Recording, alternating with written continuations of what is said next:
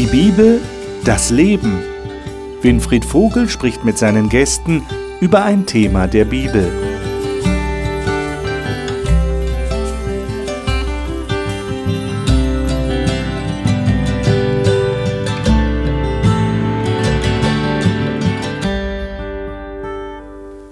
In dieser Talkrunde reden wir über die Bibel, aber wir reden eben auch über das Leben. Und wir sind gerade beim Thema schon seit einigen Wochen meine Familie.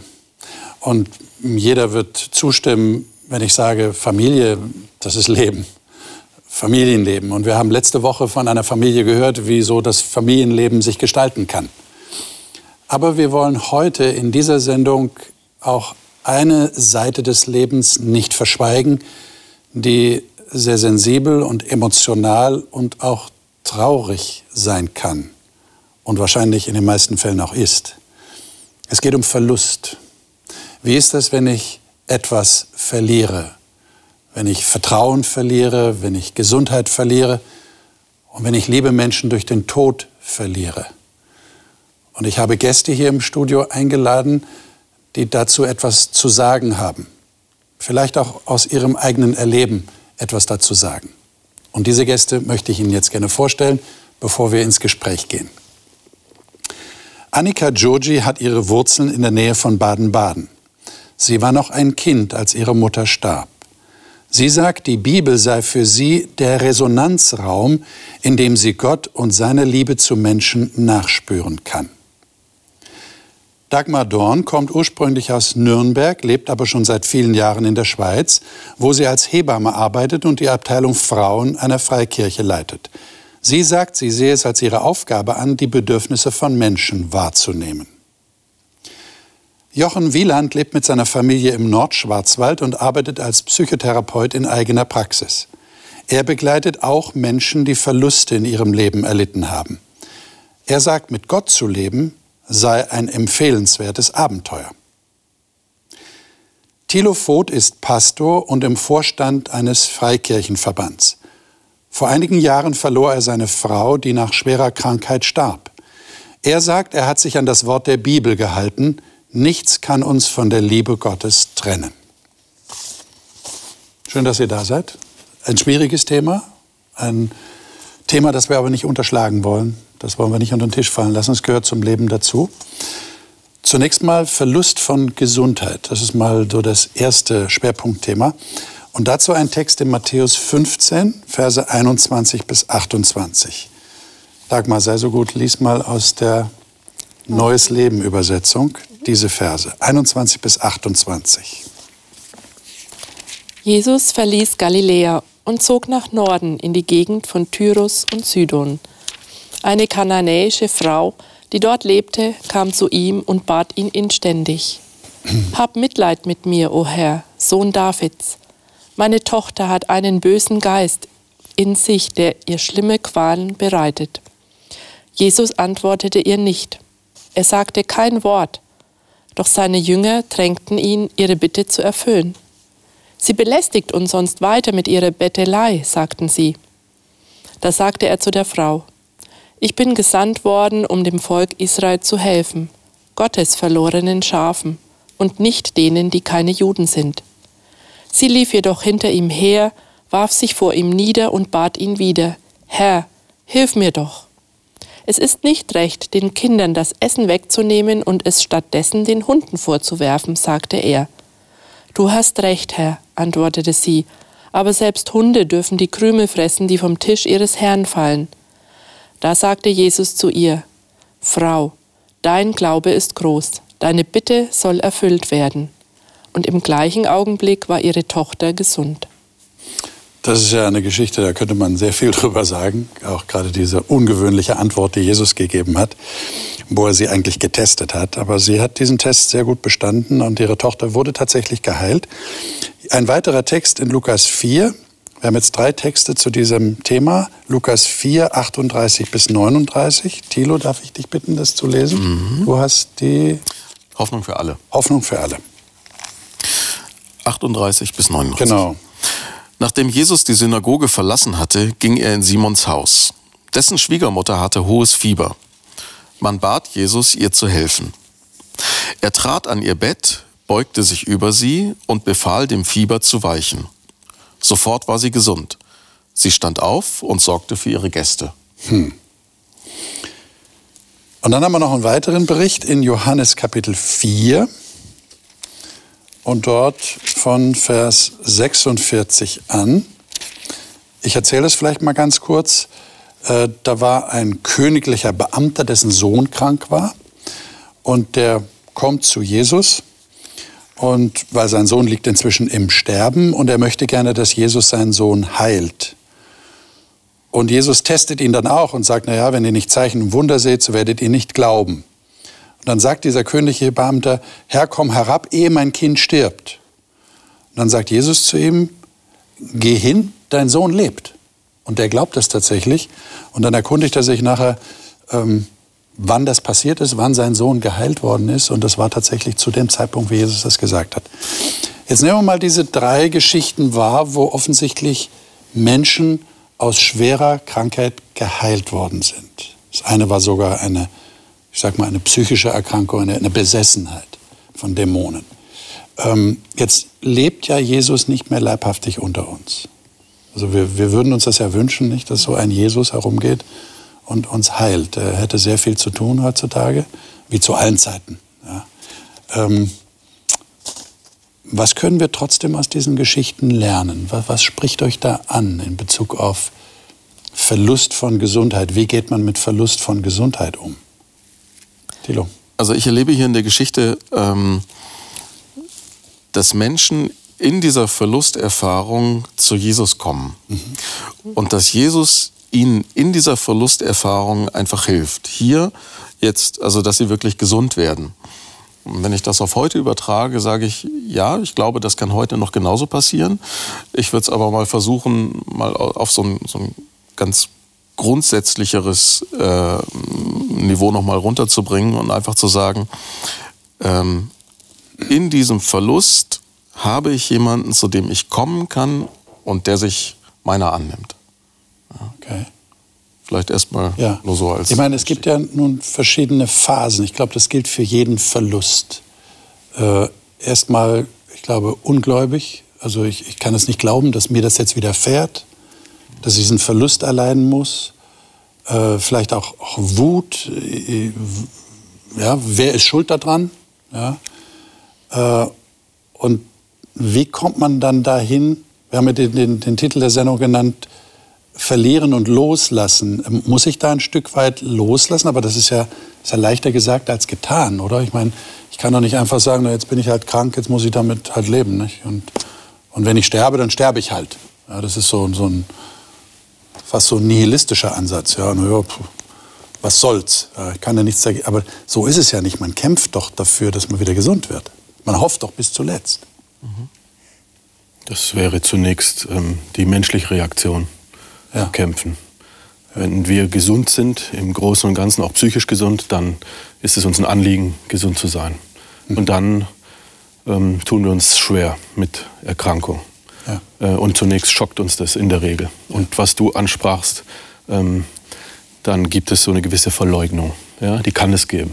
So eine Verleugnung beobachtet man immer wieder bei Menschen dass sie das nicht wahrhaben wollen. Dass sie da stehen und sagen, nein, das kann doch nicht sein. Gestern war doch noch alles so und heute ist es so. Das kann einfach nicht sein. Ähm, das ist so diese, diese erste Phase, dieser erste Schritt, mhm. Ähm, das alles abzulegen. Und der, ähm, der dauert Tage, Wochen, manches Mal Monate.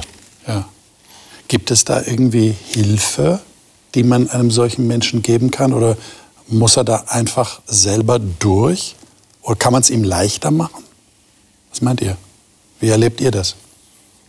Also ich sage mal ganz praktisch. Ich habe vor ähm, zweieinhalb Jahren einen sehr schweren Verkehrsunfall gehabt. Mhm. Ähm, mit einem kompletten Polytrauma. Also mit äh, offenen Brüchen, äh, Rippenserienfraktur, die Milz ist gerissen, Lunge gequetscht. Also wirklich, äh, es hing alles dann am seidenen Faden. Ähm, und es war auch so, dass äh, ich den Arm nicht mehr bewegen konnte.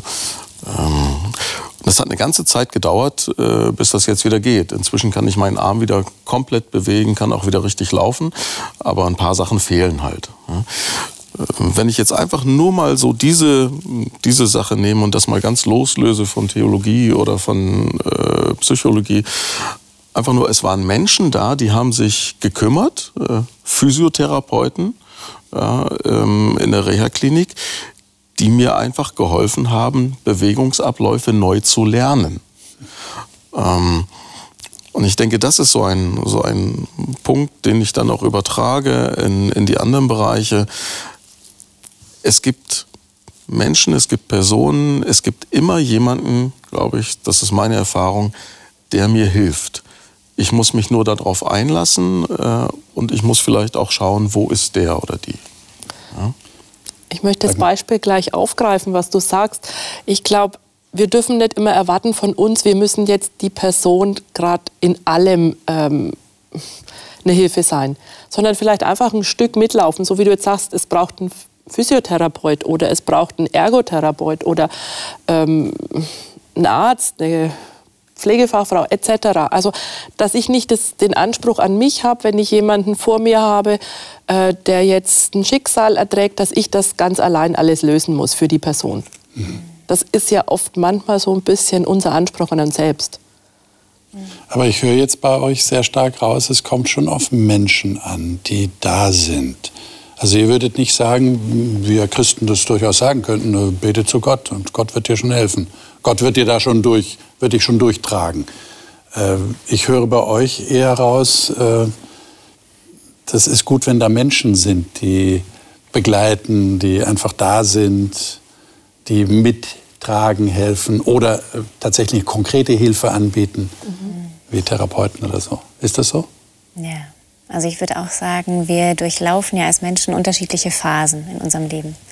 Und Verlusterfahrungen, egal wie sich dieser Verlust jetzt anfühlt oder auf welcher Ebene dieser Verlust geschieht, ähm, ist ja auch mal wieder eine neue Lebensphase, ein neuer Abschnitt in unserem Leben. Und in dem Abschnitt kennen wir uns erstmal nicht aus. Ähm, und weil wir uns da nicht auskennen, sind wir existenziell angewiesen darauf, dass es Menschen in unserem Umfeld gibt, die einfach mittragen helfen. Die müssen sich vielleicht auch gar nicht besser auskennen als wir mit dieser Erfahrung.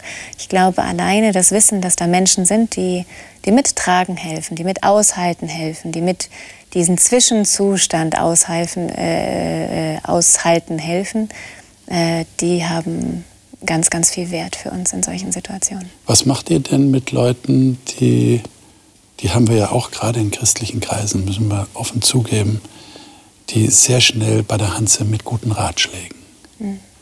die ja nicht immer passend sind und die einen auch ärgern können, weil die, ja, die anderen sind ja immer schlauer als man selber.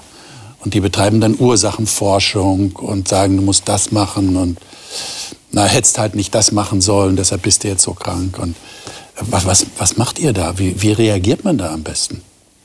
Einfach vorbeischwimmen lassen oder was würdest du sagen, Johann? Es gibt ja dieses schöne Sprichwort, Ratschläge sind auch Schläge, ja. das wir alle kennen oder viele von uns. Ähm, also im Grunde genommen, das Wichtigste zunächst ist Zuhören. Das ist Dasein. Mhm. Ähm, einen Raum bieten, wo Menschen erzählen können oder auch schweigen mit, mit Schweigen, mit Aushalten. Ähm, einen Raum geben, wo Menschen ihre Geschichte erzählen können. Mhm. Zunächst nicht hinterfragen, keine ähm, Erklärungen anbieten. Oftmals stecken in unseren Ver Erklärungen möglicherweise Verletzungen. Ja? Dinge, die den Menschen verletzen, der unsere Erklärung dann hört und diese Erklärung vielleicht überhaupt nicht für sich als angemessen empfindet. Und wie kann ich jetzt Stärke gewinnen, solche Sachen zu, auszuhalten? Also jetzt aus der Perspektive des Kranken, der jetzt die guten Ratschläge ertragen muss. Wie, wie, wie kann der das machen? Einfach äh, Ohren auf Durchzug stellen und freundlich lächeln? Oder, oder was macht man da? Also ich sage mal teilweise schon. Ja. Ähm, ich kenne das eben aus eigener Erfahrung auch, dass ich sage, okay, ähm, da schalte ich dann meinen Verstand ein und sage, du musst sie einfach nur lieb haben. Ähm, sie möchten das Gute und das akzeptiere ich. Und hast du Leute gehabt, die gesagt haben, wärst du nur nicht auf das Motorrad gestiegen? Ja, Schon, ja, ne? ja, genau. Sie haben dann zwar keine Ahnung von den Umständen gehabt, wie es nun wirklich passiert ist. Und das ist ja meistens. Ja, aber ähm, ja. das war halt so. Ja. Und da denke ich aber, Sie möchten ja etwas Gutes. Also von daher sage ich, okay, ähm, Sie wollen das Gute, das nehme ich an. Und den Rest, da muss man manchmal die Ohren auf durchzustellen, ja. Reden wir doch auch über das, was dann als sehr tragisches Geschehen einsetzen kann, nämlich wenn Krankheit, Unfall, Unglück zum Tod eines lieben Menschen führt. 1. Korinther 15, Vers 26, ich zitiere das mal nur kurz, als letzter Feind wird der Tod weggetan. Und äh, Römer 8, 38 bis 39, ich habe das vorhin in meiner Vorstellung von dir, Thilo, zitiert. Das war offensichtlich ein Text, der dir in deiner Situation sehr geholfen hat. Mhm. Vielleicht liest du den mal. Römer 8, 38 bis 39. Nur zwei Verse. Denn ich bin ganz sicher, weder Tod noch Leben, weder Engel noch Dämonen, weder Gegenwärtiges noch Zukünftiges, noch irgendwelche Gewalten, Weder Hohes noch Tiefes oder sonst irgendetwas können uns von der Liebe Gottes trennen, die er uns in Jesus Christus, unserem Herrn, schenkt. Das ist ein wunderschöner Text. Nur wie setzt man den denn tatsächlich in die Praxis um?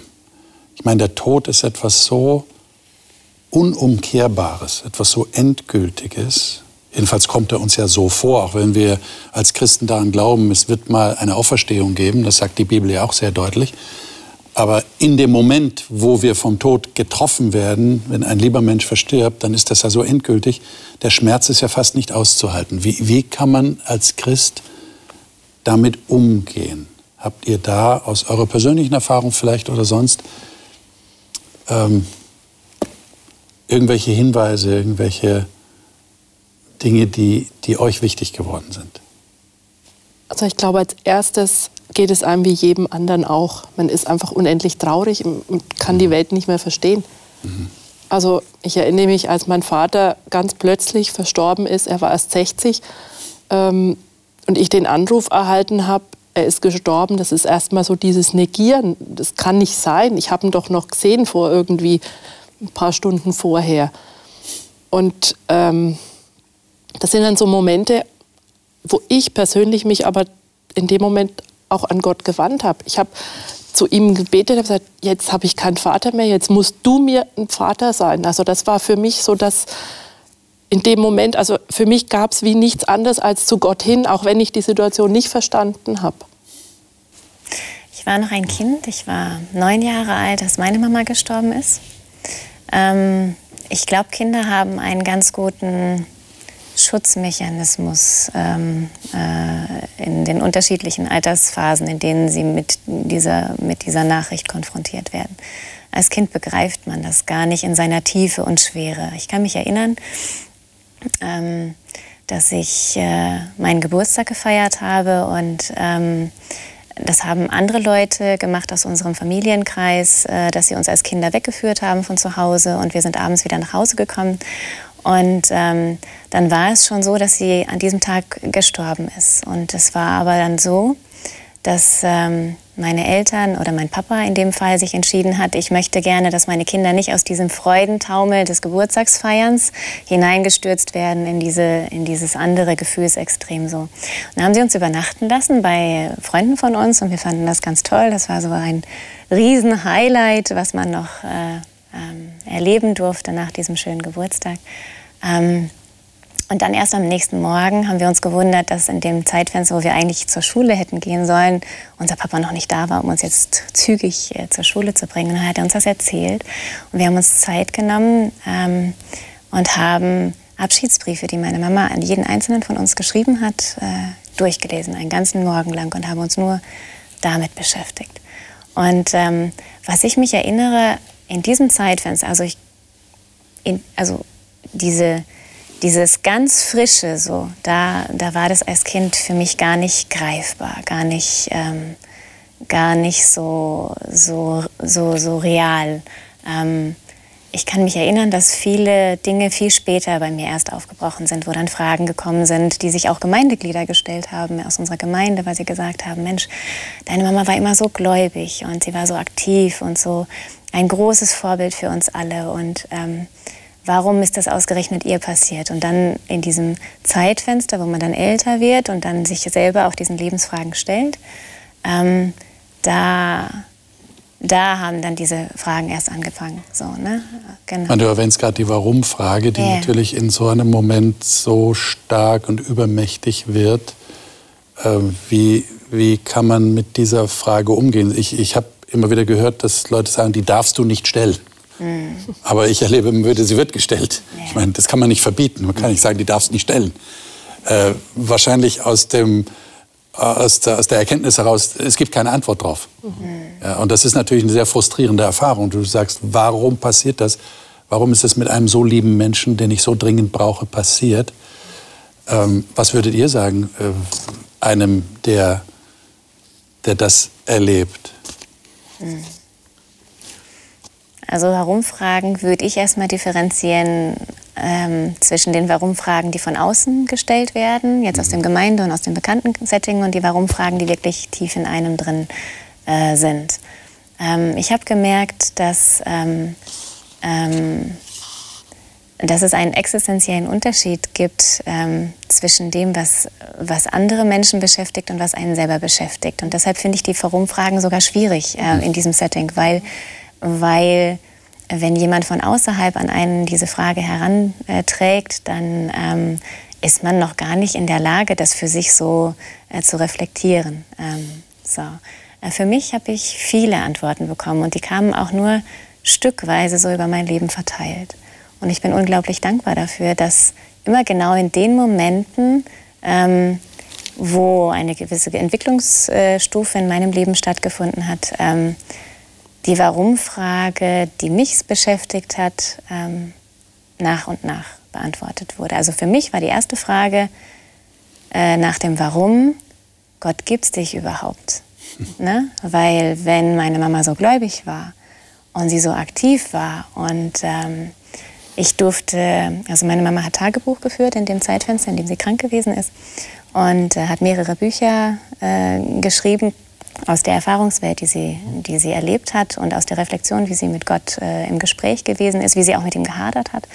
Ähm, und für mich war die Frage, wenn sie so gläubig war und wenn sie so gehadert hat und wenn sie sich so völlig in diesen Prozess reingegeben hat, ähm, warum ist sie dann gestorben? Und als, als Folge davon gibt es Gott überhaupt? Mhm. So.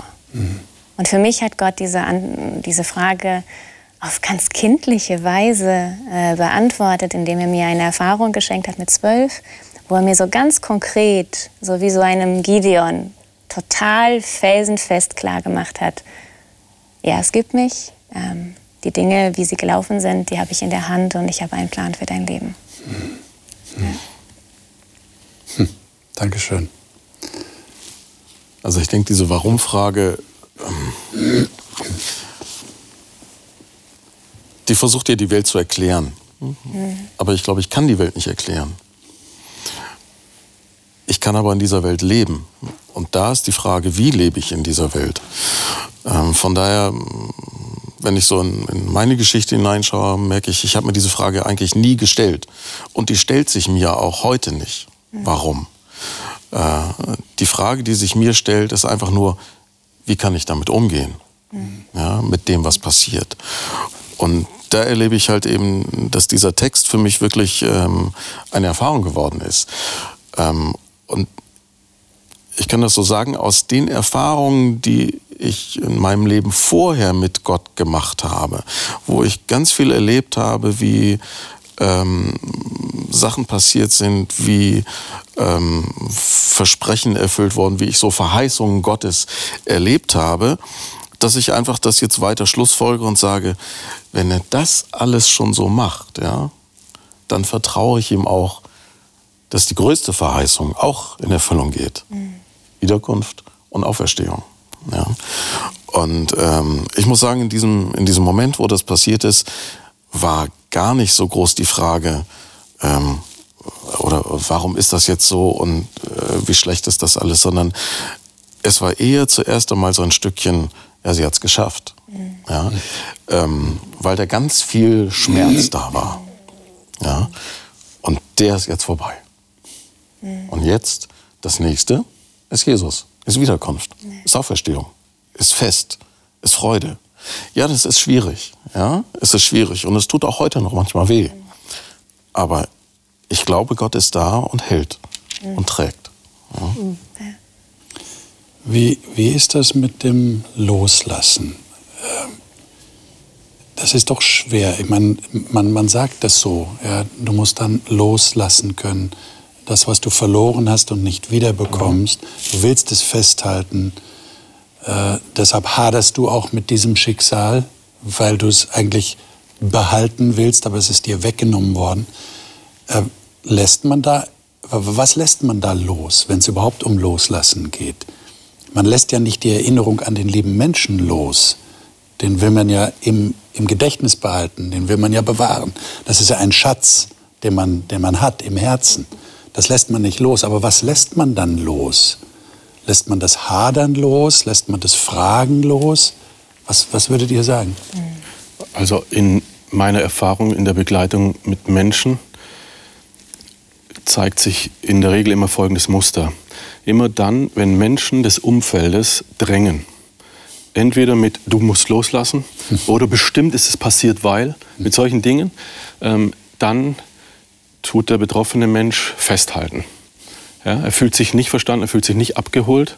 Ähm, und er hat den Eindruck, ihm wird was weggenommen. Ne? Mitunter, der, die anderen sind einfach zu, zu schnell. Die wollen durchaus helfen, aber sie sind schon beim zweiten Schritt, der Betroffene ist oftmals beim ersten.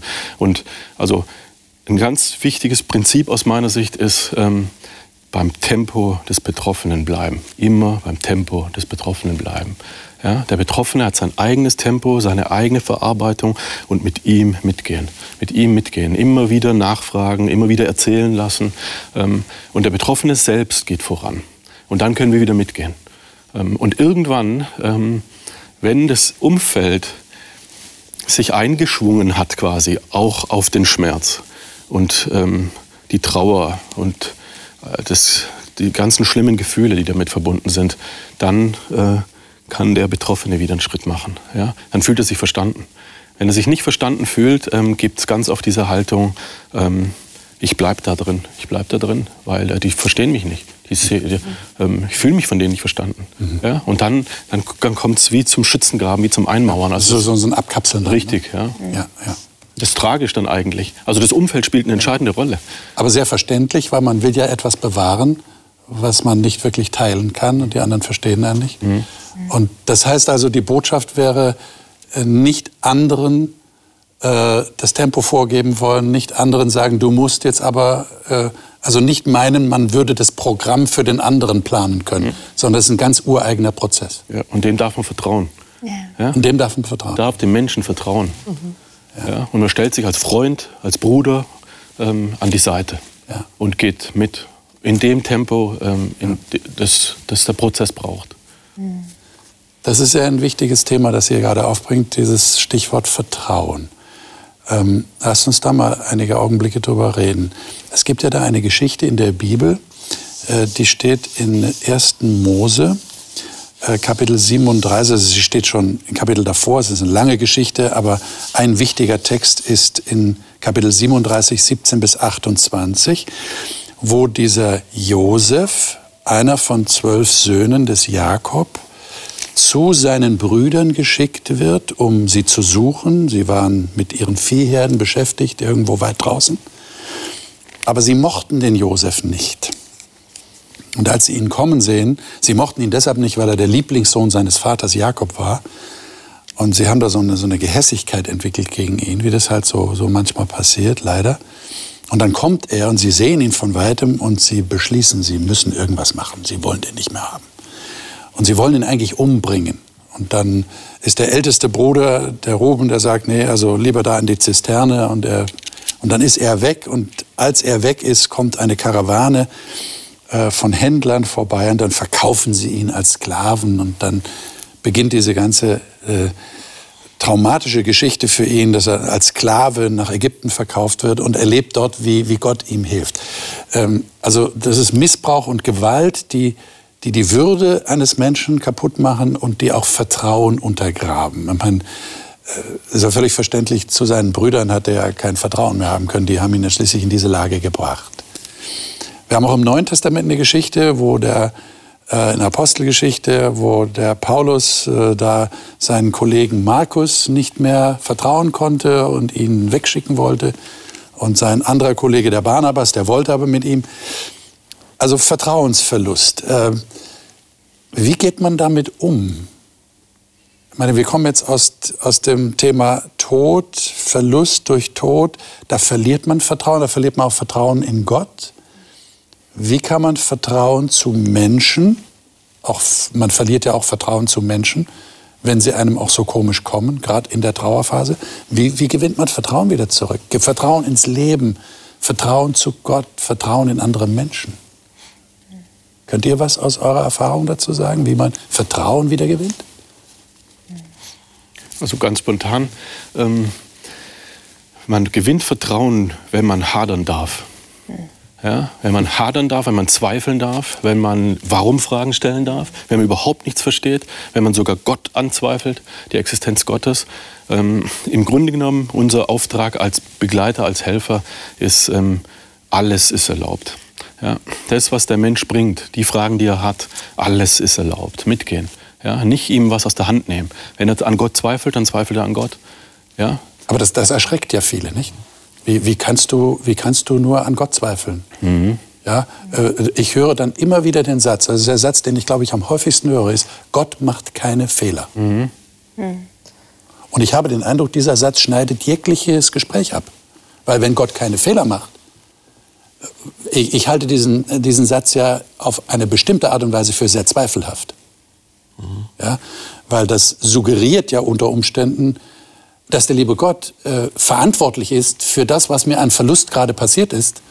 Aber Gott macht ja keine Fehler, also hat er das rechtens gemacht. Und die Bibel, glaube ich, lehrt uns, dass Gott gar nicht dafür verantwortlich ist, sondern dass jemand anders dafür verantwortlich ist. Also das ist ein zweifelhafter Satz. Aber was macht man da, wenn Christen so reagieren? Ich wollte noch mal eingehen auf das, was er gerade ja. gesagt hat. Ähm, als ich nach dieser Erfahrung, dass Gott existiert und dass er mich liebt und dass er einen Plan für mein Leben hat, ähm, äh, in die Pubertät gekommen bin, dann bin ich mit den nächsten Fragen äh, natürlich auf dem Tisch gewesen, so bei Gott. Und da haben mir diese Tagebücher, die meine Mama geschrieben hat, unglaublich weitergeholfen. Und ich habe mich im Nachhinein, als ich das dann noch mal zehn Jahre später gefragt, äh, gelesen habe, mich gefragt, warum hat mir das so sehr geholfen? Denn die sind voll von Hadern voll. Und zwar so richtig äh, Tage, Wochenweise, wo es immer wieder heißt, Gott, ich kann jetzt nicht mehr, nimm das von mir. Ich kann, ich, ich sehe nicht, dass ich die Kraft habe. Vielleicht falle ich von dir ab. Vielleicht ähm, keimt dann mal wieder so eine, so, eine, so eine Hoffnung auf. Vielleicht brauchst du mich hier irgendwo. Äh, äh, denk doch an den Menschen so und an die Frau so und an den Doktor so. Und, ähm, aber ich habe mich gefragt, warum hat mir das als Jugendliche so geholfen, ähm, wieder das Gottesbild ins rechte Bild zu rücken, ähm, ins, rechte, in, ins rechte Licht zu rücken. So. Und ich glaube, dass da unglaublich viel, viel Weisheit drin steckt. Also ich glaube, in dem Moment, wo man zulassen kann, dass man hadert und dass man aber weiß, und ich wusste das als Kind dadurch, dass Gott mir diese Erfahrung geschenkt hat, ähm, wenn man weiß, ich bin geliebt und ich bin ähm, äh, die Dinge, Gott hat die in der Hand, auch wenn ich die immer noch nicht äh, völlig verstehen kann. Ähm, hat er doch die Dinge in, in der Hand und er ist souverän. Also das ist auch nochmal so eine Sache. Ähm, ich finde, wir Menschen, wir versuchen ja immer so flach die Dinge zu erklären. Ja? Aber wenn wir uns die Bibel anschauen und die Geschichten, die darin ähm, Gott mit den Menschen schreibt und wir uns überlegen, dass wir selber Geschichte schreiben mit Gott, ähm, Gott ist so souverän. Das passt ganz oft gar nicht in so einen, in so einen Rahmen rein von menschlicher Erklärung. Und ich glaube, in dem Moment, wo der Mensch hadern darf, aber auch merkt, er wird gehalten, ähm, da entsteht wieder Vertrauen. Okay. Ich möchte da gerade einhaken, und zwar die berühmteste Geschichte, die wir in der Bibel haben, mit dem Hiob. Ich meine, Gott erklärt sich nicht am Schluss, warum er was gemacht mhm. hat. Mhm. Also das ist für mich auch eine Hilfe gewesen zu sehen, Gott kommt mit was ganz anderem, mit der Größe der Schöpfung, was er alles macht und gemacht hat. Einfach den Blick woanders hinwenden, auf diese Souveränität, wie du jetzt gesagt hast. Also das fand ich jetzt für mich sehr hilfreich. Mhm. Ich glaube, ähm, Gott kennt uns und Gott sieht uns und Gott weiß, was wir brauchen. Mhm. Ähm, und wenn ich jetzt in meine eigene Geschichte eben jetzt wieder reinschaue, sage ich, also ich bin jemand, der, der ein Beziehungsmensch ist. Ich brauche Beziehungen, äh, ich brauche Familie, ja, ich brauche äh, Partnerschaft.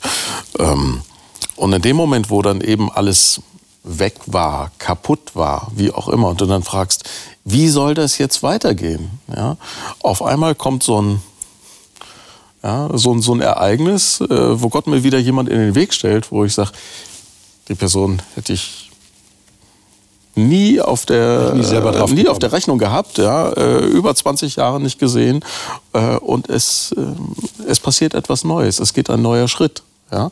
Ähm, und so darf ich heute wieder verheiratet sein und bin froh und glücklich und dankbar. Ja? Äh, da hat Gott mir wieder etwas geschenkt, also wieder Segen gegeben.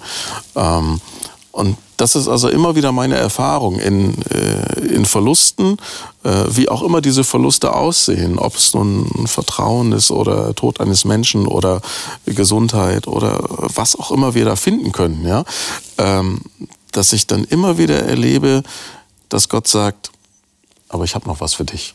Mhm. Lass dich auf mich ein und dann wirst du sehen, was bei rauskommt. Ja. Vielleicht zum Schluss noch die Frage, Habt ihr einen persönlichen Tipp für jemand, der so verletzt worden ist, egal jetzt wodurch, dass er das Vertrauen, ich sage es jetzt mal so, so ganz salopp, Vertrauen in die Menschheit verloren hat. Also Vertrauen in die Menschen in seiner Umgebung verloren hat und sagt, ich vertraue jetzt niemandem mehr, weil er so tief verletzt worden ist. Habt ihr da einen Tipp, was, was diesem Menschen helfen könnte? Also wenn wir an den Menschen dran sind, wenn er uns erlaubt, ähm, in Beziehung zu gehen mit ihm, ja. wenn er hin und wieder kommt, wenn wir irgendwie Orte finden, wo wir ihm begegnen, dann kann ein Faktor, ein heilender Faktor sein, okay, das versprachlicht man nicht, aber das lebt man. Okay, du hast das Vertrauen verloren. Ich biete dir eine vertrauensvolle, eine verlässliche Beziehung an. Ja, und indem ich immer wieder da bin, ansprechbar bin, verlässlich bin, ähm, erlebt der Mensch, es, es gibt doch etwas, wo ich wieder vertrauen kann. Da gibt es doch eine Person, ob ich das will oder nicht, ob ich das Vertrauen verloren habe oder nicht. Aber hier, das ist eine vertrauensvolle, verlässliche Beziehung. Und dann kann darüber wieder der Halt zurückfinden ins Leben und auch wieder neues Vertrauen gewonnen werden. Aber das Signal, so habe ich dich jetzt verstanden, muss auch von dieser Person ausgehen, nicht? Also ich, ich kann mich nicht aufdrängen. Nein. Ich kann nicht sagen, also hier, ich habe das für dich, sondern ich kann es anbieten. Aber der andere muss natürlich bereit sein, auch irgendwie zu signalisieren mir gegenüber. Ja, und in der Regel, jetzt in meinem Setting, im beruflichen Setting, wenn ja, die Menschen ja. zu mir kommen, Natürlich. dann äh, kommen sie wegen der Not. Ja. Dann sehen sie oft mal nichts weiter als das schwarze Loch, aber sie kommen. Und dass sie kommen, das ist, das, mehr braucht es nicht. Es braucht nur dieses, dieses, diese Begegnung, dieser Raum der Begegnung. Und da entschließt sich dann und erschließt sich alles Weitere. Liebe Zuschauer, ich hoffe, dass wir jetzt mit diesem Gedanken der Hoffnung und der Zuversicht äh, dieses Gespräch beenden können.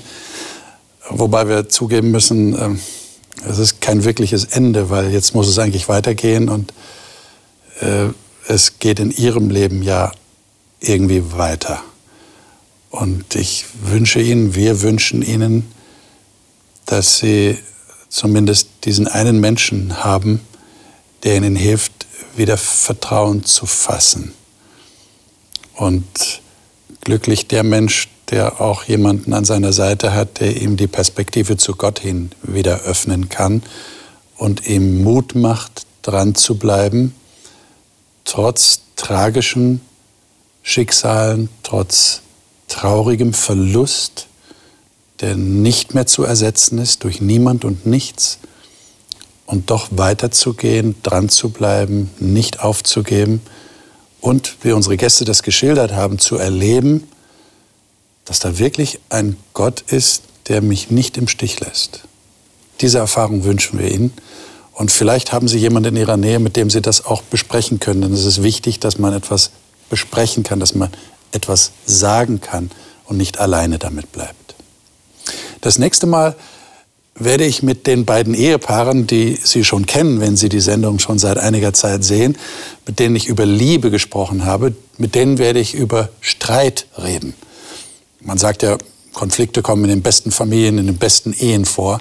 Das Entscheidende ist ja, wie man damit umgeht und dass Streit einen nicht entzweit, sondern dass Streit auch wieder zur Versöhnung führt. Und darüber will ich ich denke, ganz praktisch mit diesen beiden Ehepaaren sprechen. Ich freue mich schon auf dieses Gespräch und ich hoffe, Sie auch.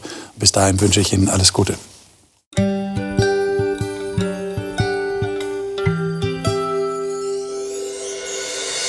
Sie hörten auf Hochchannel Radio die Bibel, das Leben mit Winfried Vogel und seiner Gesprächsrunde.